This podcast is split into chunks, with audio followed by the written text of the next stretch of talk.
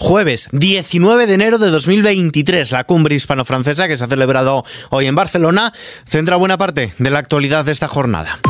ISFM Noticias con Ismael Arranz.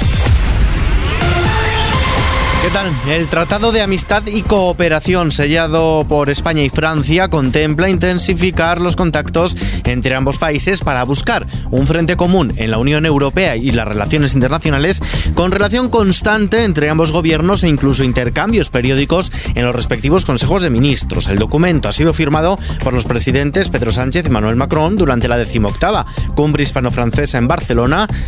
Ambos mandatarios han puesto en valor lo histórico del momento, ya que es el el primer tratado de este tipo pese a la intensidad de la relación bilateral. Este tratado de amistad y cooperación entre Francia y España no solamente está reforzando a ambos países, está reforzando nuestro proyecto común que es Europa.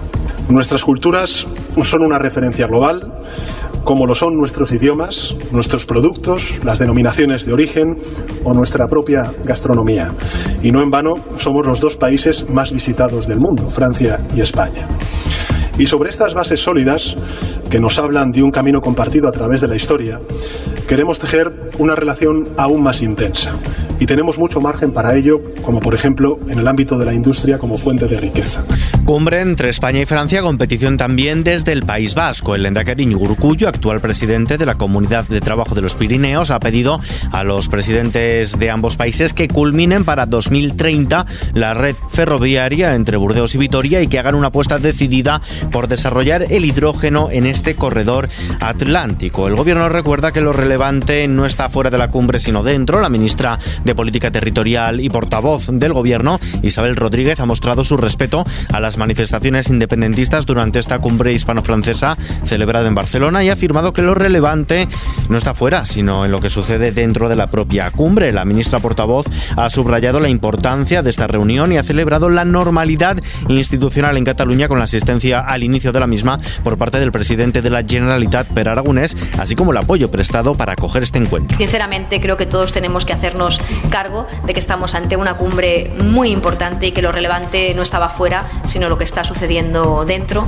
las decisiones que está tomando España, el liderazgo que estamos asumiendo en el ámbito europeo, en el ámbito energético, que finalmente redunda en beneficio de nuestras empresas, de nuestras familias, eh, creo que es lo sustancial de este encuentro. El presidente de la Generalitat, por su parte, ha justificado su abandono de la cumbre antes de que se escuchasen los himnos de ambos países por la presencia del ejército español en Cataluña. Aragonés ha insistido en que el conflicto político no ha terminado a pesar de lo que diga el gobierno central y ha reclamado que la Generalitat participe de los acuerdos que se desprendan de la cumbre. Defiende su participación en igualdad de condiciones.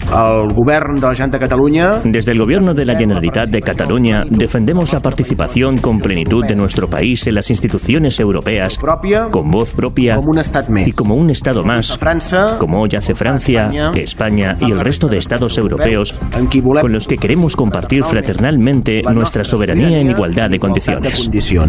La Junta de Castilla y León rechaza el requerimiento del Gobierno. El portavoz de la Junta, Carlos Fernández Carriedo, anuncia que el Ejecutivo Regional ha acordado inadmitir el requerimiento del Consejo de Ministros sobre el protocolo para embarazadas. Ha argumentado que no se ha producido ningún acuerdo en este sentido que vulnere la legislación vigente. A su juicio, el Estado pretende ampararse en declaraciones políticas que son completamente ajenas a la aprobación de normas. El Consejo de Ministros ha planteado un requerimiento por un conflicto constitucional de competencias cuando ni siquiera en el documento se discute la titularidad de la competencia, que es una competencia de ámbito autonómico y por tanto no existe causa para este requerimiento porque la jurisdicción reservada al Tribunal Constitucional conlleva necesariamente eh, la inadmisión de este mm, requerimiento porque no se justifica la ausencia de la competencia, porque no existe el hecho sobre el cual se quiere actuar y porque no se determinan los preceptos que pretenden en este momento ser objeto de eh, requerimiento por parte del Gobierno. Y en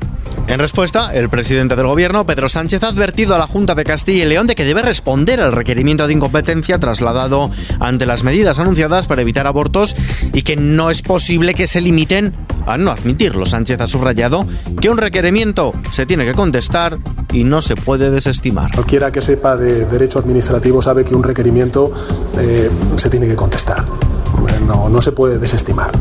Hay, que, hay que, lógicamente, responder por parte, en este caso, del Gobierno de la Junta de Castilla y León. Pero en todo caso, más allá de eso, creo que es importante, creo que es relevante, trasladar eh, el que no puede haber ambigüedades cuando mm, estamos hablando de derechos fundamentales. Calviño valora el informe que avala la política económica del gobierno. La vicepresidenta primera ministra de Asuntos Económicos, Nadia Calviño, ha valorado el informe del Fondo Monetario Internacional que avala la política económica desplegada por el gobierno. El FMI ha aumentado seis décimas su previsión de crecimiento de la economía española para 2022. Ahora la coloca en el 5,2%, mientras que baja una décima las perspectivas de este año hasta el 1,1%. Un informe en el que, no obstante, el Fondo Monetario Internacional pide al Gobierno España que limite a los más vulnerables las medidas para paliar el encarecimiento del precio de la energía, ya que las medidas generales han sido muy costosas. Todo y en un momento, además, en el que más de la mitad de los españoles, en concreto el 52%, se ve obligado a reducir la temperatura de su hogar para hacer frente al precio de la energía.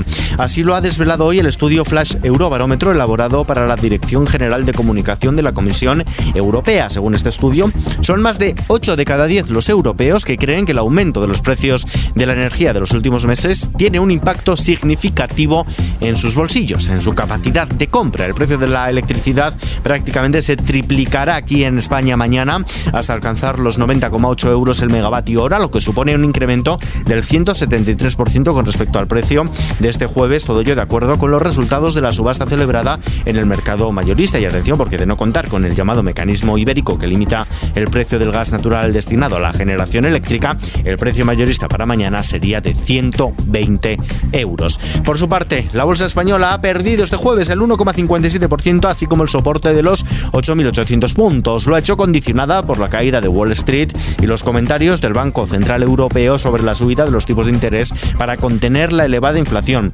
El índice de referencia del mercado nacional, el IBEX 35, cierra en los 8.793 puntos. En el año acumula todavía una subida del 6,85%. El euro se cambia por un dólar con 8 centavos. Vistazo ahora a la previsión del tiempo.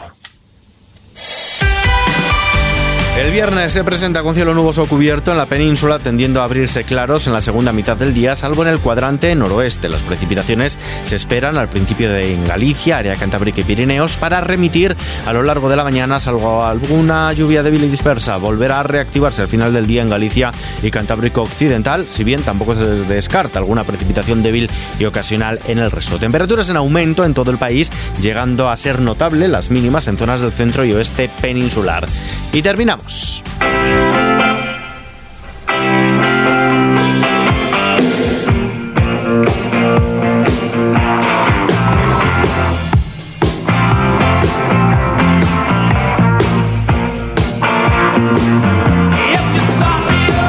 Stones se han unido a la plataforma online TikTok, permitiendo así por primera vez a los creadores de contenido emplear temas icónicos del grupo británico en sus grabaciones. Los usuarios de esa popular red social pueden a partir de ahora crear versiones y remezclas de éxitos como este Start Me Up que estamos escuchando y que ya están disponibles en la red.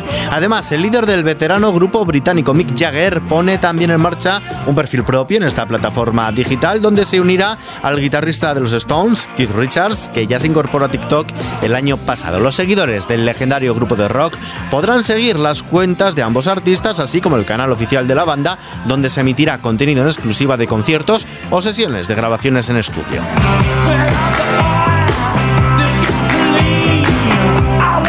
noticia, que por cierto se puede leer al completo en nuestra web xfm.es, nos despedimos por hoy, pero la información continúa actualizada en los boletines horarios de XFM y ampliada aquí en nuestro podcast XFM Noticias. Gustavo Luna, en la realización y doblaje, un saludo de Ismael Arranz, hasta mañana.